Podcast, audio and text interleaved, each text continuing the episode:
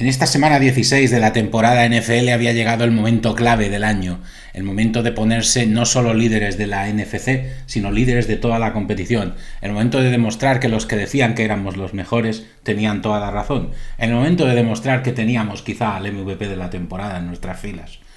Aunque es un premio individual y yo no creo en los premios individuales, como he dicho ya varias veces, no estaba de más que uno de nuestros grandes jugadores diera pues un paso adelante en, esta candidatura. Lo cierto es que todo era ilusión, fue un partido que se preparó en la noche del día de Navidad muy bien por parte de los 49ers, con una presentación especial, con un eh, Levi's Stadium completamente lleno. Hacía mucho que los 49ers no tenían tantas ilusiones puestas en un partido y sin embargo las cosas no salieron bien. Vamos a analizarlo. Hola, bienvenidos a 49ers Faithful España, el podcast de los 49ers en español. Empezamos.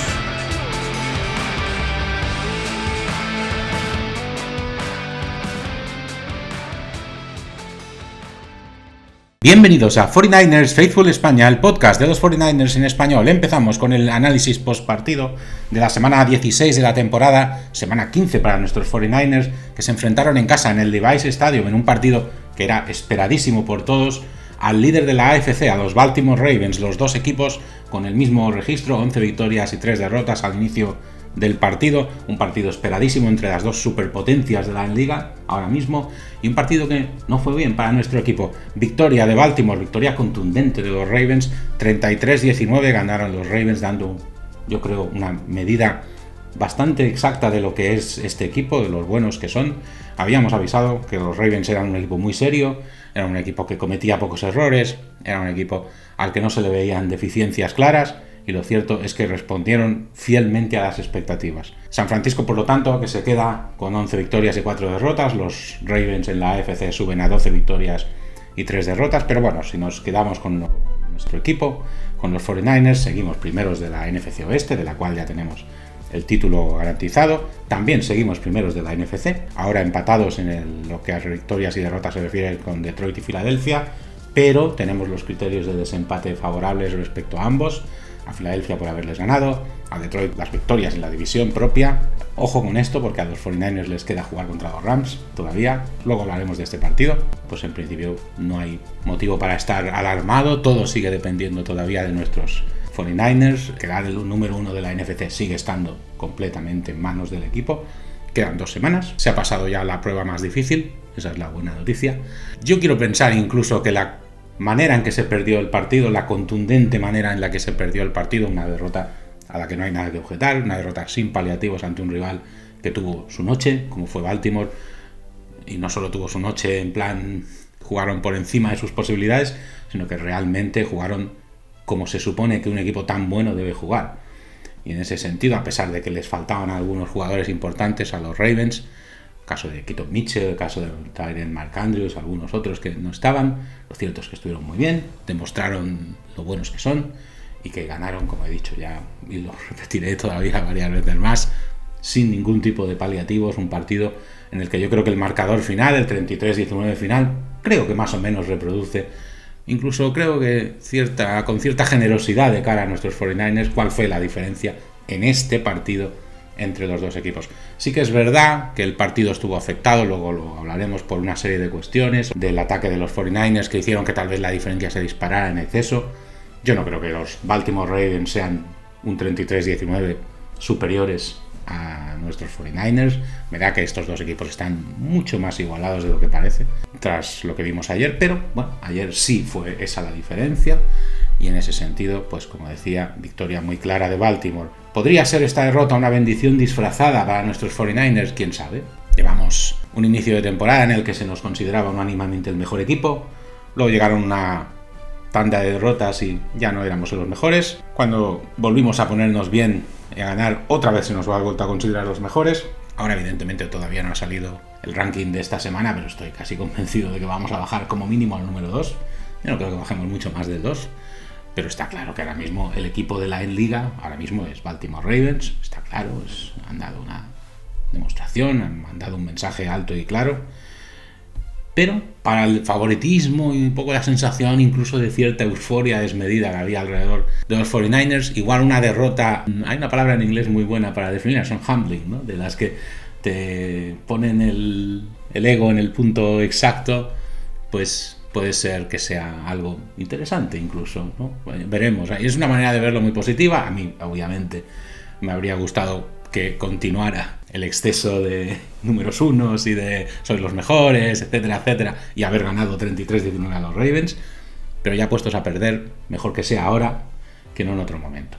Declaraciones que hubo tras el partido, sobre todo me voy a centrar en algunas cositas que dijo Shanahan que destacó que este fue el primer partido realmente malo que ha jugado Purdy en toda su carrera, carrera, como sabemos, muy corta en la liga. Según Shanahan, el error grave fue de las cuatro intercepciones que lanzó la primera, una mala lectura, una mala coordinación con Divo Samuel y un pase que prácticamente fue derecho a las manos de Kyle Hamilton. Las otras fueron más por mala suerte. La verdad es que es cierto, ahora las explicaré cómo fueron, que bueno, que en todas ellas hubo, digamos, factores que ayudaron a que la intercepción llegara a los Ravens, pero en una intercepción puede haber un porcentaje de suerte por parte del equipo que intercepta, pero en general hay un buen trabajo defensivo, eso está claro, y sin hacer las cosas bien no salen.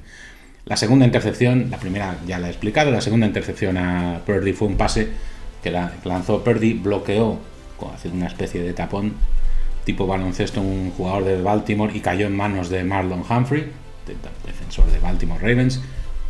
Y en ese sentido se puede decir factor suerte que Humphrey estaba en el sitio correcto, pero tenía que estar allí. Y llegó.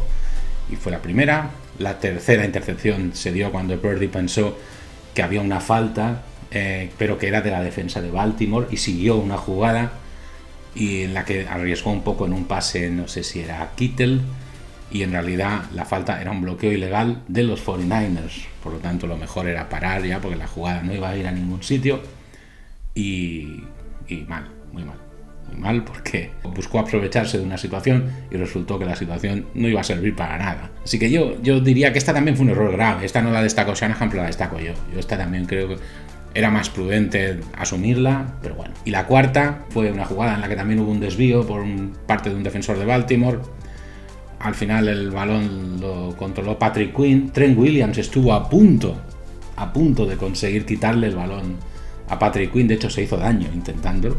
Y hubo una revisión, una revisión que duró algunos segundos y donde no estaba inicialmente demasiado claro si Trent Williams había logrado quitarle el balón a, Patrick Quinn, pero al final en las repeticiones se vio que sí, que Patrick Quinn hizo down my contact. Después sí es verdad que Trent Williams le quitó el balón, pero ya después. Y que por lo tanto pues fue una intercepción correcta. El pase rating de Purdy fue el 40, un 42,6. Fue el más bajo que ha tenido desde que empezó a jugar en la NFL. Ya digo que las muestras estadísticas con Purdy son cortas, lleva parte de la temporada anterior y esta, pero es significativo. Purdy, por otra parte, él en sus propias palabras aceptó sus errores y siente que es injusto por sus compañeros lo que pasó ayer, porque él se siente responsable de lo que pasó ayer y pues va a trabajar para reaccionar para que esto pues no se vuelva a repetir. Pero la verdad es que a mí me interesa mucho ver cómo va a manejar Purdy, porque ayer me dio la impresión de que ayer hubo el momento en el que tuvo el otro pinchazo en el hombro y no siguió jugando. Pero a mí me da la impresión de que con buen criterio Shanahan decidió quitarle del partido para que no siguiera haciéndose daño a sí mismo.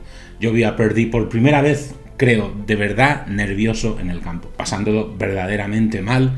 Y no solo a Purdy, sino que además esa sensación de nerviosismo yo creo que se empezó a extender a los compañeros y ya daba la impresión de que cualquier pase era interceptable. Y estar en una situación así y tener esa especie de, diría, pánico a que la defensa te la vuelva a jugar una vez, porque sobre todo el tercer cuarto fue, tuvo momentos de verdadera pesadilla, pues la verdad es que en ese sentido era mejor dejarlo correr, que saliera Darnold y bueno, aún así Darnold también se llevó una intercepción, el pobre. Pero bueno, pero era mejor, ya que se había hecho un poco de daño en el hombro, otra vez, con el problema parecido al que tuvo en Arizona la semana antes, pues lo mejor era eso, dejarlo y no insistir más. Estaban habiendo ya problemas de lesionados. Eh, Luego hablaremos de esto porque esto es importante, eh, lo que ha pasado con la línea ofensiva. Me tiene muy preocupado. Esto me, me preocupa mucho más. Ahora, ahora me preocupa mucho más que haber perdido. Porque lo bueno de este partido era que incluso en caso de perder había arreglo, había solución. Y el objetivo que es quedar uno número uno de la NFC sigue siendo un objetivo que está en manos de los 49ers. No es que sea posible y dependiendo de... No, es posible dependiendo de ellos mismos. O sea que en ese sentido no pasa nada por haber perdido el partido. Está muy mal la sensación que dimos, está muy mal la imagen que se transmitió y evidentemente nos espera una semana de críticas terribles, ¿no? Pero por otro lado, todo sigue bajo control. Lo que ya no está tan bajo control es cuando hablemos de las lesiones, porque a mí esa situación me preocupa. Muchas además se centraron en la línea de ataque. Entre ellos, eh, uno de los jugadores afectados es Trent Williams, ahora hablaremos de ello y más asunto. Por parte de Harbaugh, pues evidentemente muy contento, obviamente, por la victoria. Gran trabajo el que hizo Harbaugh preparando el partido para los Ravens. Todos los jugadores de los Ravens destacaron el, partido de Lamar Jackson, el quarterback de los Baltimore Ravens, para mí el gran beneficiado del partido. Ahora hablaremos de, de Jackson en particular. Y bueno, pues salieron muy motivados los Ravens por el famoso asunto de ser considerados no favoritos en el partido, ser considerados underdogs. Esto parece que les pico bastante. Se ve que en el speech previo al partido de Patrick Quinn hizo referencia a este asunto. Evidentemente la motivación siempre se puede encontrar donde uno quiere y eso está claro. Y ya digo que yo no creo que los Ravens perdieran ni dos minutos pensando en este asunto hasta que quedaba poco para empezar. Donde yo no veo mal que un equipo se motive con una cosa así, pero tampoco creo que les ocupara gran parte de sus pensamientos antes de ese momento, porque un equipo como los Ravens no funciona como lo funcionan los Ravens si se pasan todo el día pensando en estas cosas. Estas son cosas de, los medios que siguen la NFL, que, bueno, pues sí, uno tiene que ser favorito, salvamos a los 49ers, pues muy bien. Nosotros también estamos ahí y también valemos para algo, y ya está. Gran partido de Lamar Jackson. La verdad es que el quarterback de los uh, Ravens hizo un partidazo. 23 de 35 en pases, 252 yardas, dos touchdowns. Eh, encajó dos sacks para 11 yardas de pérdida, tuvo un QBR de 86 contra, con 3, pase rating de 105,9. No son números, como podemos observar, no son números espectaculares, pero son muy buenos, pero no son números de leyenda, digamos. Pero sí son números de un equipo que juega un poco, como recordamos de lo que hablamos en la previa, como jugaban los antiguos 49ers, los de no hace mucho tiempo, los de cuando teníamos un quarterback, vamos a decir, irregular como, como antes de Purdy, digamos, ¿no? Y, son números que demuestran, pues, luego veremos sus datos de carrera que son bastante buenos. Ahora mismo, no tengo el número aquí a mano, pero son unas buenas yardas de carrera las que hizo. Pero sobre todo, estuvo muy bien Lamar Jackson comprando tiempo para su ataque, con su movilidad y coordinado muy bien con su línea y lanzando en profundo. Algo que yo, sinceramente, me temía, pero no me esperaba con tanta cantidad.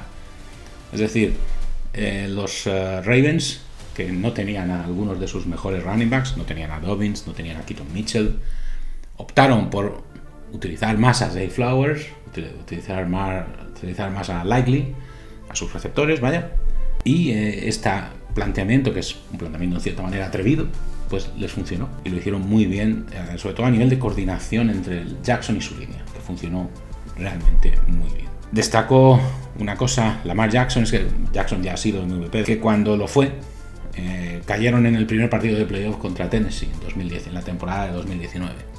Y que espera que este año esto no les ocurra si le dan el MVP, obviamente, que eso todavía no es seguro.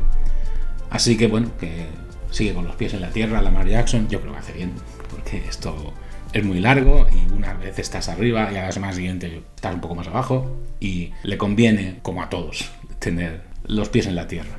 Escenarios de nuestros 49ers. Ganando los dos próximos partidos, San Francisco será el número uno de la NFC, independientemente de lo que hagan los demás. Ahora, sin embargo, hay una pequeña dificultad adicional y es que al haber perdido contra Baltimore, había la posibilidad simplemente ganando a los Commanders ya de asegurar el 1 y ahora pues muy probablemente esto no va a ser posible. ¿Por qué? Porque ahora, para que esto sea posible, tiene que ganar San Francisco en Washington, cosa que puede ocurrir o no.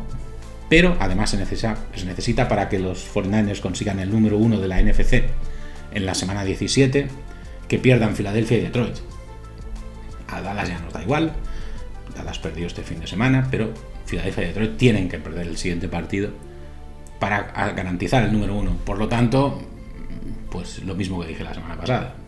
¿Es posible? Sí, claro, es posible. De hecho, Detroit juega precisamente contra Dallas, si no recuerdo mal, y los Eagles juegan en casa, pero juegan contra Arizona. O sea que en principio posible es que pierdan los dos. Ahora, que los Eagles pierdan con Arizona, hombre, es difícil, no, nos engañemos. Y, hombre, Detroit que gane o pierda Dallas, pues Dallas va a ir a por todas. Es posible que pierdan, pero Detroit es Detroit.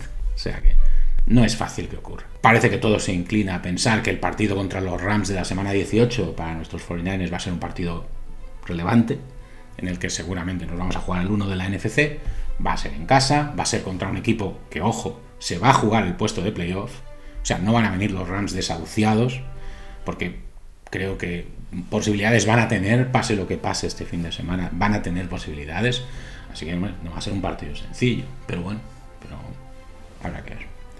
Lesiones, esto es importante, empezamos con Baltimore, que tuvo una que parece ser que en el partido durante el partido pareció muy grave, que fue la de Kyle Hamilton con un problema de rodilla, en una acción en la que placó, no sé si a Divo Samuel o a Brandon Ayuk, ahora no recuerdo, y en el momento del placaje cayó en una posición así un poco extraña y puede que se hiciera daño en la rodilla, un giro a lo mejor un poco mal de la rodilla. Dejó el partido en el cuarto periodo y no, no pudo volver. No parece que sea luego tanto, porque Harbaugh le quitó importancia en la rueda de prensa, pero veremos porque tenía gestos de dolor bastante notables.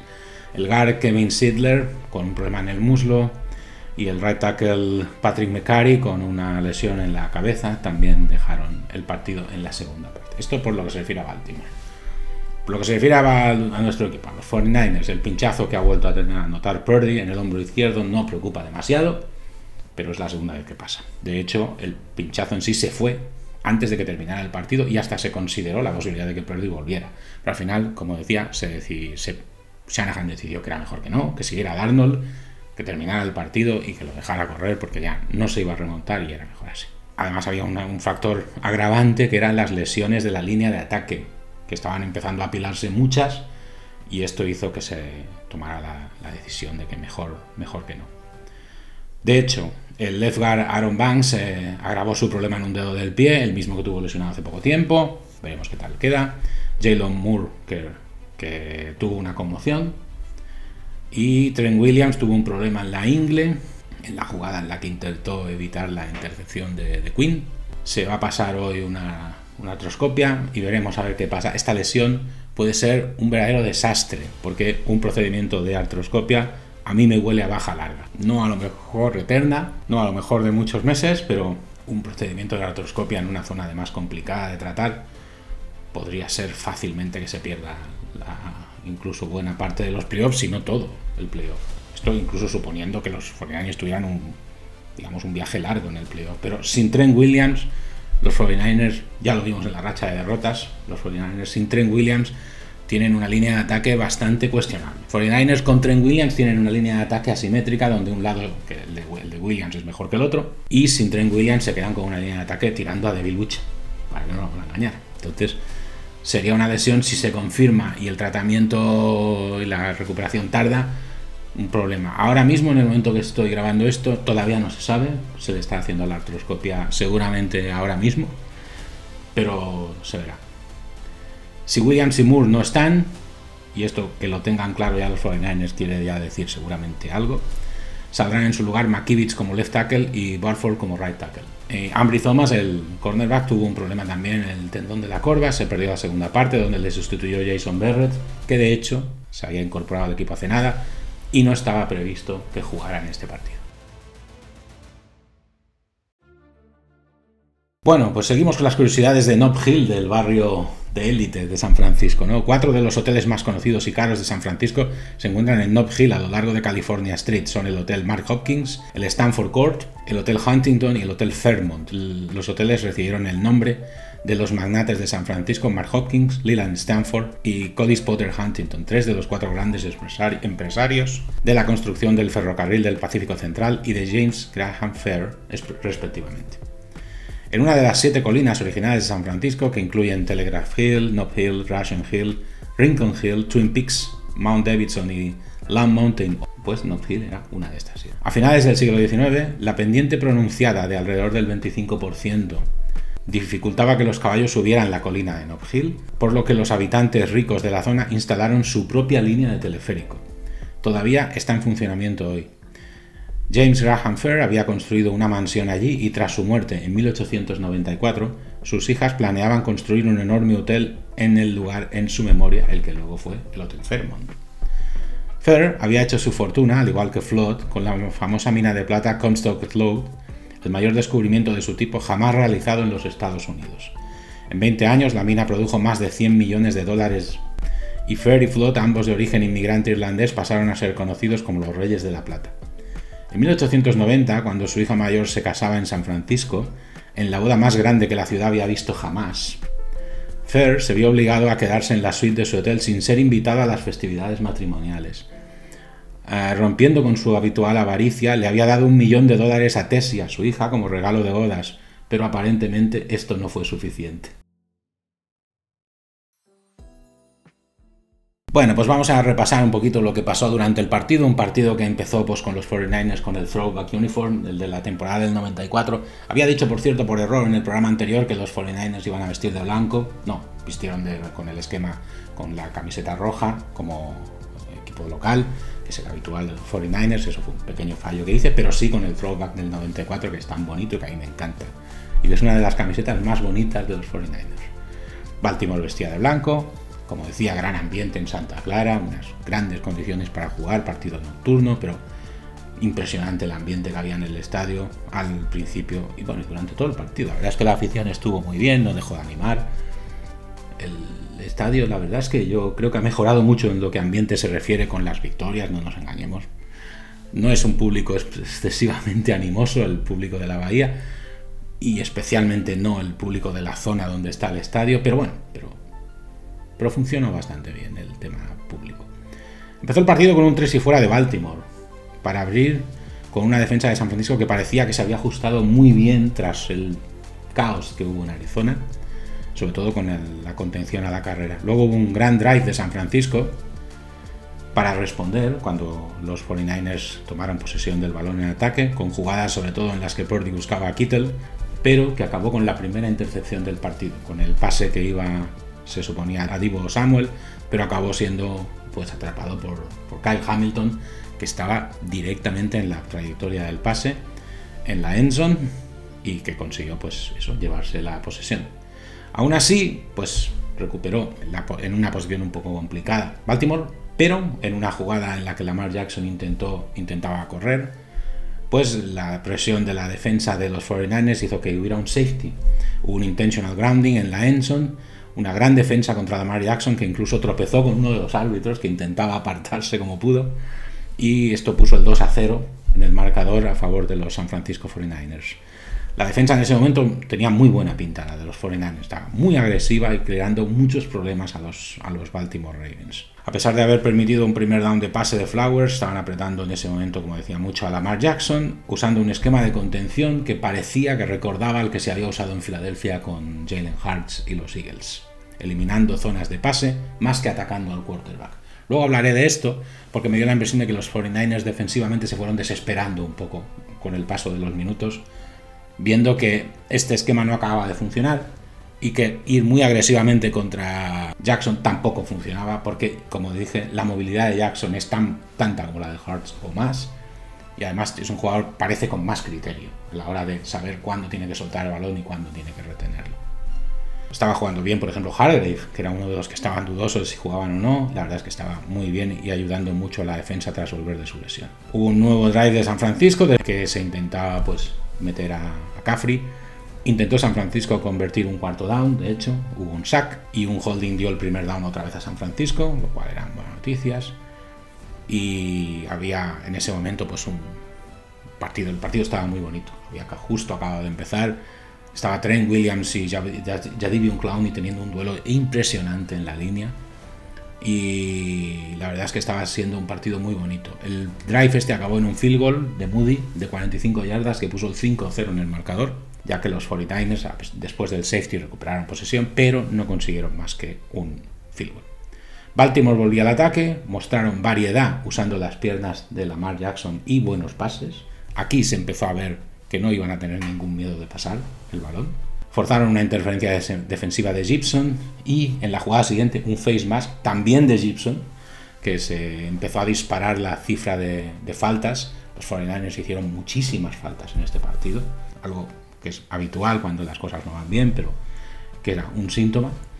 Y con estas dos jugadas de Gibson se empezó a acercar Baltimore a la, zona de, anotación de, los 49ers. El drive además estaba siendo marcado o influido por el uso de Patrick Ricard como si fuera un offensive line más para impedir a Young y a Bosa que llegaran a presionar mucho. Y la verdad es que estaba funcionando este recurso. Estaba muy cargada la línea de los Ravens y estaban impidiendo de manera muy efectiva la presión defensiva de los 49ers, que van a tener que pensar mucho en esto, porque esto se repite ya muchas veces Muchos equipos están encontrando ya la forma, la verdad es que no tiene ningún secreto la fórmula, la fórmula es cargar la línea a tope para evitar la presión.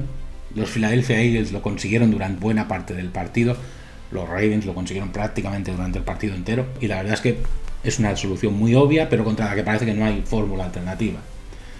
Así que veremos qué pasa con esto, porque si la fórmula alternativa es desesperarse y hacer lo que se hizo a ratos contra los Ravens, mal. Esa no es la alternativa porque con desesperación no se va normalmente a ningún sitio. Empezó el segundo cuarto, el primero acabó pues por tanto con un 5 a 3 a favor de los 49ers, el drive de Baltimore acabó de hecho en una buena defensa de San Francisco, limitaron daños a un 5 a 3 y acabaron por tanto el cuarto liderando. Hay que tener en cuenta que los 49ers ganaron el primer cuarto y el último. El parcial del primer cuarto lo ganó San Francisco, el parcial del último cuarto también lo ganó San Francisco y sin embargo San Francisco perdió el partido de manera contundente. Y es que el segundo y el tercer cuarto, y sobre todo el tercero, fueron un verdadero desastre. Empezó el segundo cuarto con otro error de Purdy que acabó en intercepción con algo de fortuna, la del bloqueo que hablaba antes, que acabó en manos de Humphrey. Lo curioso es que el ataque de San Francisco en ese momento parecía que no funcionaba mal del todo, parecía fluido, pero dos errores puntuales en ese momento se parecían. Parecían errores puntuales se pagaron con sendas intercepciones ante una defensa que es muy activa. Yo creo que teníamos en ese sentido que haber empezado, quizá ahora es muy fácil de decir esto, a respetar y a temer un poco más a la defensa de Baltimore, porque sí, parecía que movíamos el balón bien, pero luego, pues no. Atacó Baltimore, que empezó en una buena posición de campo tras el bloqueo de pase, del pase a par y la intercepción. Y hubo un touchdown de Baltimore que se ponía ya por delante. Tras un drive metódico que acabó con Baltimore convirtiendo un cuarto down en la yarda 2, que les puso 10-5 por delante. Tercera intercepción para un ataque de los 49ers que empieza a mostrar claros síntomas de confusión. Hizo un pase bastante arriesgado y mal. Una situación que empezaba a ser muy preocupante. Gran posición de campo para Baltimore tras la intercepción que aún así, aunque la defensa de San Francisco hacía lo que podía para contener y de hecho volvió a evitar que los eh, Ravens consiguieran irse y, dejar el marcador en un 13 a 5 tras permitir un solo field goal, pues bueno, pues ya empezaba a ser un síntoma muy preocupante. Hacía mucho, de hecho, que el ataque de los 49ers no daba tanta impresión de estar perdido. Hamilton estaba, parecía, en todas partes en defensa, como habíamos dicho en la previa, era un jugador que se podía emparejar con cualquiera de nuestros atacantes y hacerlo bien y estaba literalmente en todas partes. Él y algunos más, pero yo Hamilton lo destacaría especialmente. Aún así había espacio para reaccionar y de hecho hubo un drive de San Francisco que dio la impresión de mostrarse un poquito más cauto, apoyándose mucho en Christian McCaffrey que acabó en un touchdown y puso el 13 a 12 en el marcador todavía favorable a Baltimore. Esta vez se usó mucho la carrera. Volvió al ataque Baltimore, que no solo defendió bien, además atacaba con variedad y criterio, usando más el pase de lo que se esperaba la defensa de San Francisco. En esos momentos ya empezaba a mostrar una excesiva tendencia a la presión y parecía muy ansiosa, no conseguía controlar el ataque de Baltimore. Y además el problema de los placajes volvió a aparecer en forma de un error que permitió convertir un tercera 16 a Lamar Jackson que pasó a tener opción de field goal cuando la jugada estaba condenada al punt para los Ravens, tras un error bastante lamentable de Chase Young que, venía, que tenía a Lamar literalmente cogido y se le escapó. Llegamos al descanso, por lo tanto, con Baltimore que anotó el field goal mandando 16-12. Para la segunda parte, la idea era intentar volver a la cobertura por zonas que se usó en Filadelfia, no tener un poco más de paciencia en defensa, no atacar tanto a la mar porque es un jugador que nos estaba costando mucho contener y leer y no fue así. Flowers además siguió jugando muy bien, tanto él como Likely, sobre todo, estuvieron muy bien en lo que a recibir pases se refiere. Y en ataque estaba faltando sobre todo claridad de ideas, porque daba la impresión de que los 49 iban bloqueando y encogiendo más y más en ataque, a pesar de estar solo 4 puntos por abajo, 16 a 12, pero daba la impresión de como que ya había síntomas de desesperación, estando solo 4 puntos por debajo. Empezó la segunda parte con un 3 y fuera y una absurda falta de Wisnowski en el punt que añadió 15 yardas de penalización favorables a Baltimore. Seguía todo igual, el juego de pase estaba totalmente destrozado en este momento, no funcionaba absolutamente nada. Y empezó Baltimore atacando, con, ayudado por la falta de Wisnowski, que fue una falta un poco absurda, en la 44 de San Francisco con un gran pase a Gus Edwards que les puso a las puertas de la Endzone y touchdown de Agolor en la siguiente jugada, donde volvieron a fallar los placajes, por cierto, de forma bastante clara, y ponía el 23 a 12 en el marcador favorable a Baltimore. La típica reacción del San Francisco al comienzo de las segundas partes no solo no había llegado en ese momento, sino que las cosas iban incluso peor. Así que empezó el siguiente drive y en la primera jugada, cuarta intercepción a Purdy, a solo empezar. Como expliqué antes, Trent Williams intentó arreglarlo robándole a, Patrick Quinn el balón, pero no pudo. Y fue otro drive de Baltimore que empezó en la red zone y que a la primera se convirtió en touchdown. Fueron 18 segundos que fueron clave para el partido, porque en 18 segundos anotó dos veces Baltimore y se ponía el marcador en 30-12 y el partido ya estaba prácticamente muerto a partir de ese momento. En el kickoff de hecho siguiente resbaló Divo, se olió la tragedia una vez más porque los jugadores ya todo el equipo era un saco de nervios y, ya se veía que, bueno, que, no, que no era el día. El partido se convirtió en una prueba de la madurez de Purdy, además que claramente nervioso, pues estaba, a pesar de intentar disimularlo como podía, pues lo estaba pasando realmente mal y había sobre todo una sensación como de verdadero pánico a que la defensa de Baltimore siguiera haciendo jugadas porque estaban aparentemente en todas partes los defensores de Baltimore. En un momento determinado, de hecho, a, casi 8 minutos de acabar el tercer cuarto, los 49ers ya llevaban 7 faltas y 82 yardas de penalización. Por ejemplo, se fallaban placajes, era un desastre ya sin paliativos el partido en ese momento, que podía acabar muy mal. De hecho, ya no hicieron mucho más daño los Ravens a partir de aquí. Yo creo que a partir de aquí bajaron un poquito la intensidad. De hecho, la defensa, por ejemplo, de San Francisco aguantó un nuevo drive largo de Baltimore que había bajado claramente la intensidad ofensiva. Y aún así acabó con un field goal, otro field goal para los Ravens que ponía el 33 a 12 en el marcador. En un momento en el que incluso pues, los Ravens se plantearon jugarse un cuarto down y corto, sin necesidad, pues intentar infligir aún más daño moral a los 49ers. Al final Harbaugh prefirió ir por el field goal, que era lo más normal, y, nada más. Los Niners intentaron ponerle coraje en el siguiente drive, pero la verdad es que ya acabó el tercer cuarto, empezó el último cuarto, los 49ers seguían con posesión del balón, pero se intentaron jugar un cuarto down y sin éxito, por lo que tuvieron que devolver el balón más o menos en la mitad del campo a, Baltimore. Hubo un pase, por cierto, de Purdy de espaldas, que pudo ser tranquilamente la quinta intercepción, porque fue una idea bastante mala hacer ese pase. Pero bueno, luego hubo una, jugada, por ejemplo, de Warner, Fred Warner, un encroachment en el que se tiró directamente contra la defensa de, de Ravens, que demostraba el estado mental en el que estaba el equipo, que estaba, ya digo, completamente fuera del partido y esperando que esto se terminara ya cuanto antes. Jalen Moore tuvo, que había sustituido a Trent Williams, que se había hecho daño intentando robarle el balón a Patrick Quinn. Jalen Moore se fue del partido sustituto de Williams por conmoción Además íbamos perdiendo gente en la línea. Aaron Banks se fue unos minutos más tarde.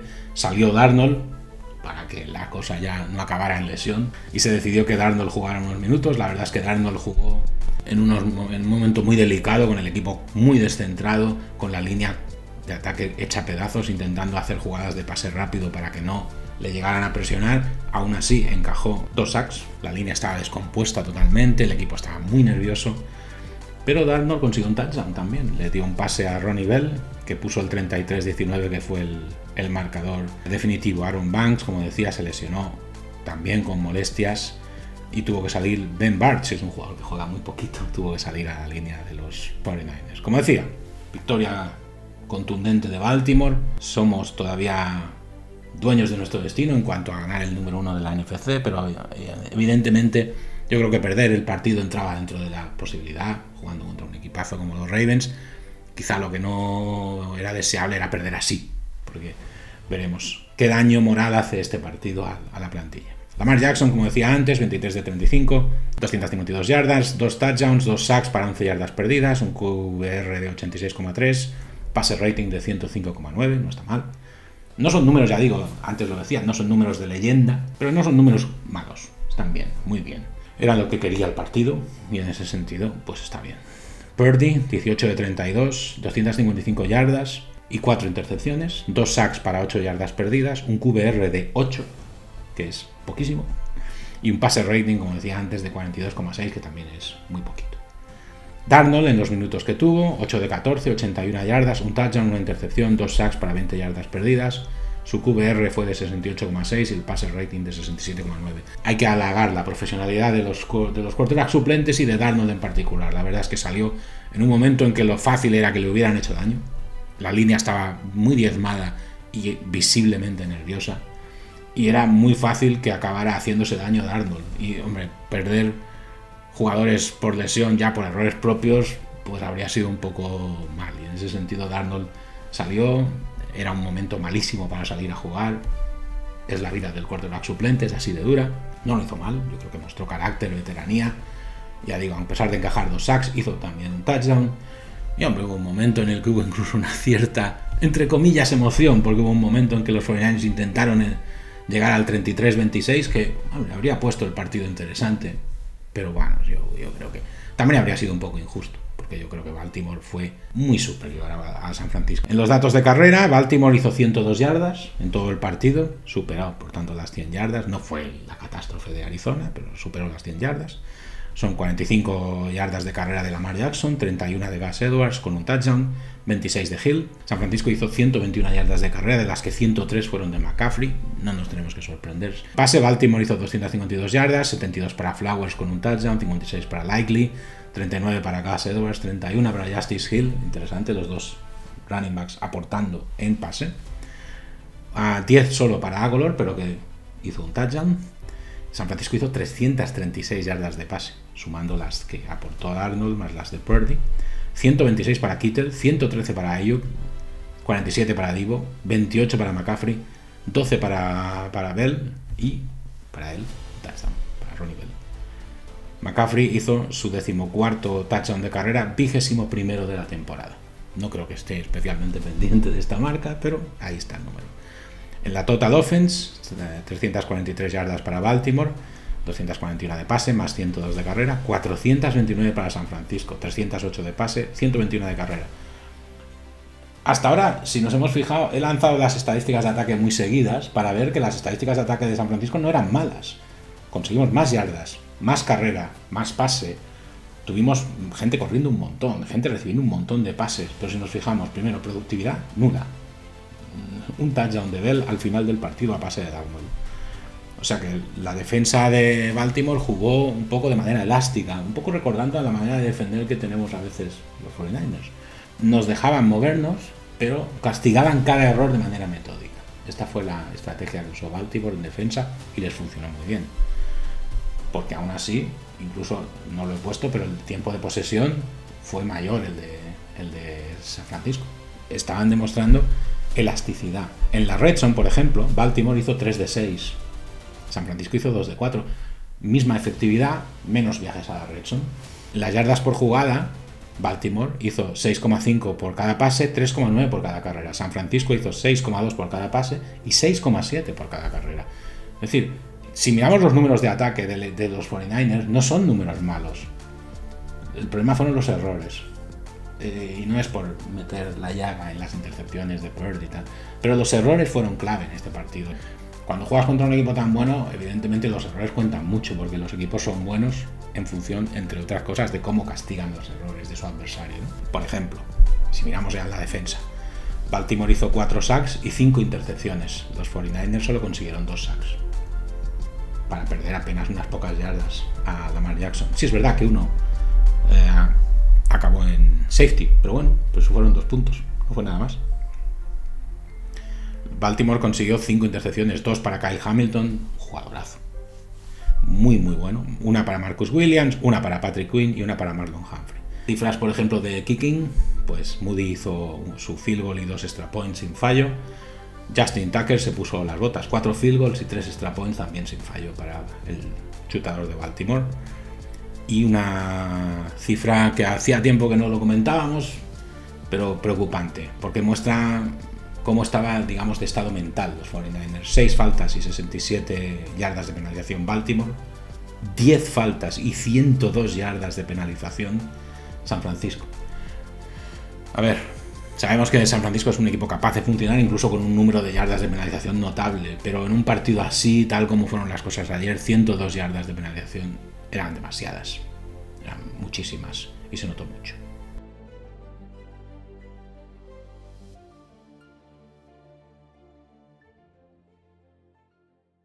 Bueno, pues vamos para la última tanda de curiosidades del barrio de Nob Hill en la ciudad de San Francisco. El Mark Hopkins Intercontinental Hotel está construido en el lugar donde estaba el excesivo castillo de Mary Hopkins. Este castillo era tan llamativo que provocó incluso las bromas en la época. En su último piso se encuentra el Top of the Mark, que es un bar panorámico que está a unos 537 pies sobre la bahía, que se convirtió en un símbolo de la buena vida en casa para miles de militares que disfrutaron de la vista en su camino hacia el Teatro del Pacífico durante la Segunda Guerra Mundial. Nob Hill es una de las pocas áreas de la ciudad de San Francisco que no se vio afectada por la gentrificación debido al simple hecho de que siempre fue el hogar de los residentes más ricos de la ciudad.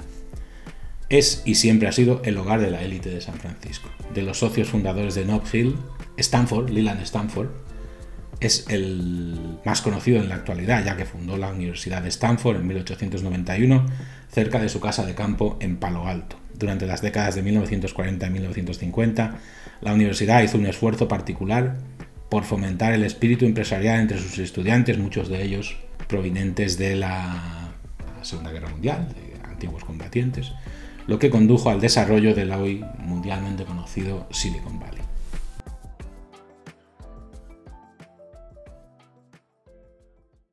Suscríbete a nuestro podcast, busca 49ers Faithful Spain en las principales plataformas de podcast, Spotify, Apple Podcasts, Amazon Music, iBox, Castbox.fm, Google Podcast. Los enlaces a todas estas plataformas disponibles en nuestra página web 49ersfaithfulspain.transistor.fm. Estamos también en X, antes conocido como Twitter e Instagram. 49ers Faithful ES en los dos casos. Bueno, pues había mucho que explicar, he intentado ser lo más conciso posible, la verdad es que es un partido que da para mucho, mucho diálogo, no me he querido tampoco hacer muy pesado, así que bueno, lo que decía, ¿no? Partido muy malo, yo diría, de nuestros 49ers, muy nerviosos, muy imprecisos, con muchos fallos, con una sensación que yo dije antes del partido, yo confío en que lo que estamos haciendo mal en defensa se arreglará y que seguiremos produciendo lo que estamos produciendo en ataque. En los partidos contra Seattle y Arizona nuestro ataque estuvo muy bien, nuestra defensa no tan bien.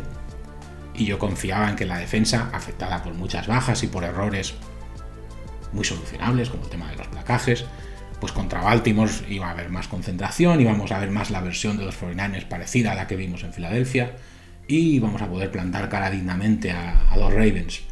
No es que el partido contra los Ravens fuera indigno, pero se lo pusimos en cierta manera fácil al equipo de Baltimore, cometiendo errores, dejando escapar jugadas en las que el placaje estaba prácticamente hecho, con nerviosismo, con una para mí equivocada intención por presionar excesivamente a Lamar Jackson. Yo creo que Lamar Jackson es un jugador muy difícil de presionar, jugador muy listo en el campo, y esto poco a poco fue llevándonos a la derrota en un partido que ya digo, se perdió merecidamente. No quiero poner tampoco de excusa las lesiones, hubo muchas lesiones, sobre todo en la línea. Yo creo que las lesiones se apilaron, sobre todo en la parte final del partido, cuando el partido ya estaba solucionado.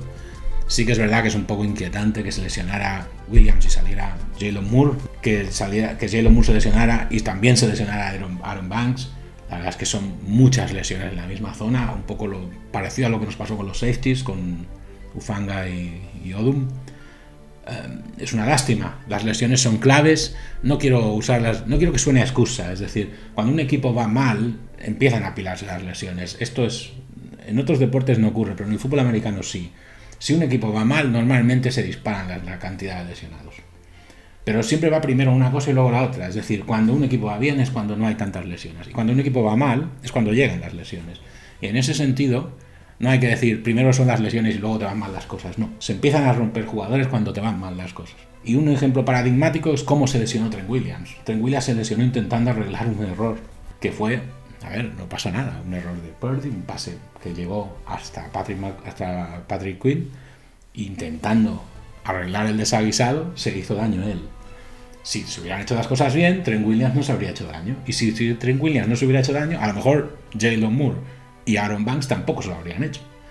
Pero si nos fijamos en la cadena de acontecimientos, siempre empiezan errores propios. Por lo tanto, las lesiones nunca se pueden poner como excusa. Las lesiones están ahí para todos. Y eso sí, se acumulan cuando peor se hacen las cosas. Entonces, yo lo que dije fue, antes de este partido, si seguimos defendiendo igual que se defendió en Arizona, nos van a volver locos los Ravens. Lo que yo daba por sentado es que el ataque iba a seguir funcionando igual. El ataque no solo no funciona igual, sino que fue un verdadero desastre. O sea, el ataque estuvo muy mal muy mal, muy nervioso, muy impreciso, con muchos errores, errores impropios. Yo no quiero cargarle todas las culpas a Purdy, evidentemente que no todo es culpa de él. Ya he explicado cómo, en qué circunstancias fueron todas las intercepciones que hizo. Tres fueron de rebote. Literalmente tres fueron de rebote. Que todos los rebotes cayeron en manos de los Ravens. Bueno, hay que estar bien colocado, pero tres fueron de rebote. En circunstancias de otra manera podría haberse salvado de las tres. ¿Nos haría eso ver que las cosas son.? No, porque precisamente cuando ocurre una intercepción es lo mismo que una adhesión. Cuando te interceptan? Cuando estás haciendo las cosas mal. Y en ese sentido, pues cuando te lesionan? Cuando te estás haciendo las cosas mal. Si haces las cosas mal, es más difícil que te intercepten. Si, alguien quiere pensar que esto es una crítica a Purdy, no es mi intención. Para mí, Purdy hizo lo que pudo, igual que todos los demás. Todo el mundo estuvo mal, especialmente en ataque. A mí me gustó lo que vi de la defensa a ratos le echaron mucha voluntad y mucho valor. Lo tuvieron muy difícil. Hay que tener en cuenta que Baltimore tuvo muchas posesiones en la Enson, tuvo en la Redson, perdón, tuvo seis ataques en la Redson y muchos de ellos por error de, San Francisco, sin tener que molestarse en llegar ellos. Y evidentemente de defender en esas circunstancias contra un equipo como Baltimore es muy difícil. Hubo esos 18 segundos desastrosos del tercer cuarto, donde los Ravens estuvieron a las puertas de la Enson dos veces seguidas, en 18 segundos, y anotaron las dos veces. ¿Qué se puede pedir? No puedes pedir milagros. Es decir, de los 33 puntos que hizo Baltimore, 14 fueron en ese intervalo de tiempo. Si los quitas, el partido está 19-19 empatado. Y uno puede decir, esto es, una, esto es un truco, evidentemente, esto es un truco numérico el que acabo de hacer, pero demuestra lo que ocurre cuando se hacen las cosas mal. Eh, y es así. Y los partidos a veces se van por detalles así de pequeños.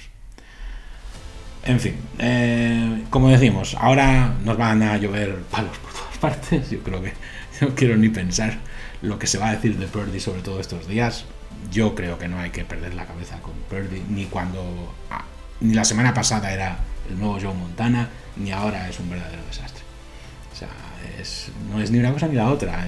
Centrémonos. Purdy es un chico que lleva un año y algo en la NFL, que fue el 262 del draft, el último, Mister Irrelevant, y que salió a jugar en unas circunstancias muy complicadas y lo hizo bien. Y desde entonces es titular y no pasa nada. O sea, y es un jugador que encaja muy bien en este equipo. Alguno dirá, es un quarterback de esquema. Si no tuviera los jugadores que tiene delante, sería un, uno más. Pues igual sí. Pero, ¿qué quarterback bueno no es un quarterback de esquema?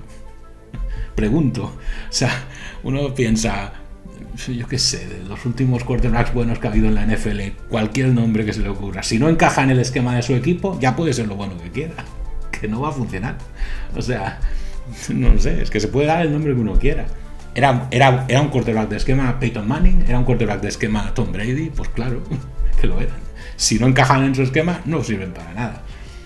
Es así de fácil. O sea, yo por eso, que se le acuse de, a Purdy de ser un quarterback de esquema es como quien acusa al sol de salir por las mañanas. Pues claro que es de esquema, como no lo va a ser. Ahora, decir, está Purdy en la liga de Tom Brady, Peyton Manning, Joe Montana, quién sabe. Probablemente no. Pero tampoco seamos tan crueles con el pobre chico. Lleva un año y pico en la liga y lo ha hecho muy bien hasta ahora. Y esta prueba a la que se le va a someter ahora es una prueba más que va a tener que superar. Una prueba que va a demostrar la que yo creo que tiene, madurez, que es incluso impropia de su edad. Y va a demostrar, espero, porque yo tengo mucha fe en él, que es realmente bueno. A lo mejor no tanto como estos otros jugadores que he nombrado. Es posible que no, es muy posible que no. Pero a lo mejor lo bastante bueno como para llevar a este equipo a cotas muy altas. ¿Quién sabe? No hay que rendirse.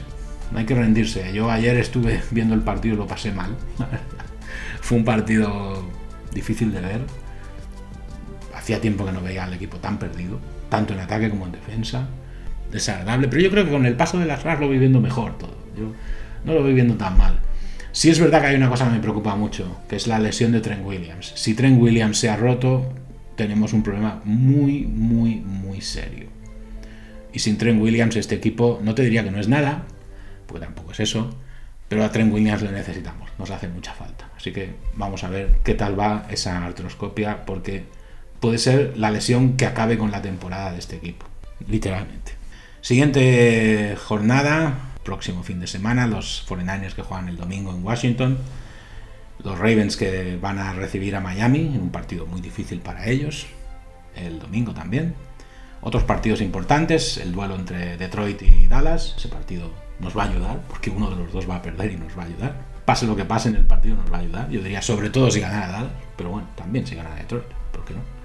Hay un Bengals Chiefs también muy importante en la FC, un Cardinals Eagles que nos puede también ayudar, aunque yo la verdad creo que los Eagles van a llevarse este partido bien. Un partido Rams eh. Los Rams están ahí intentando apurar sus últimas opciones. Tienen incluso una opción matemática de calificarse para playoff este fin de semana, pero, pero bueno, están ahí luchando. Serán nuestro siguiente rival, último rival de temporada regular. Steelers Seahawks, los Seahawks también y los Steelers también van a también enfrentarse en un partido con mucha implicación de playoff. Un New York Jets Cleveland Browns, también los Browns intentando meterse en playoff. Patriots Bills, este partido Buffalo tiene que dar la cara y demostrar que es equipo de playoff y no meter la pata con unos Patriots que están ya mirando a las últimas posiciones del año. Las Vegas Raiders, Indianapolis Colts, otro duelo también con implicación de playoff. New Orleans Saints, Tampa Bay Buccaneers. Aquí Tampa Bay tendría que intentar asegurar su posición de playoff, aunque lo tienen bastante bien. Ya están, por cierto, en positivo los Buccaneers como líderes de la NFC Sur.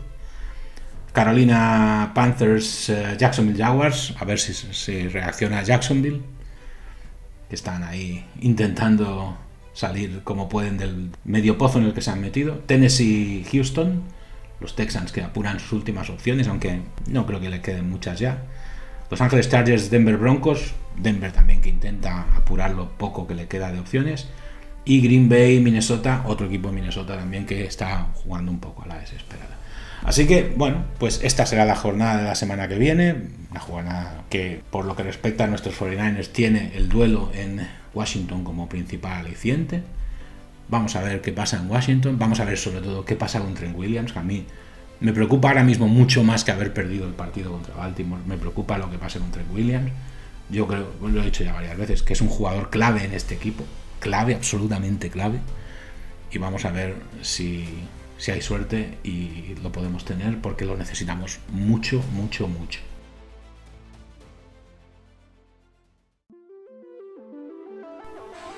Y con esto acaba este episodio.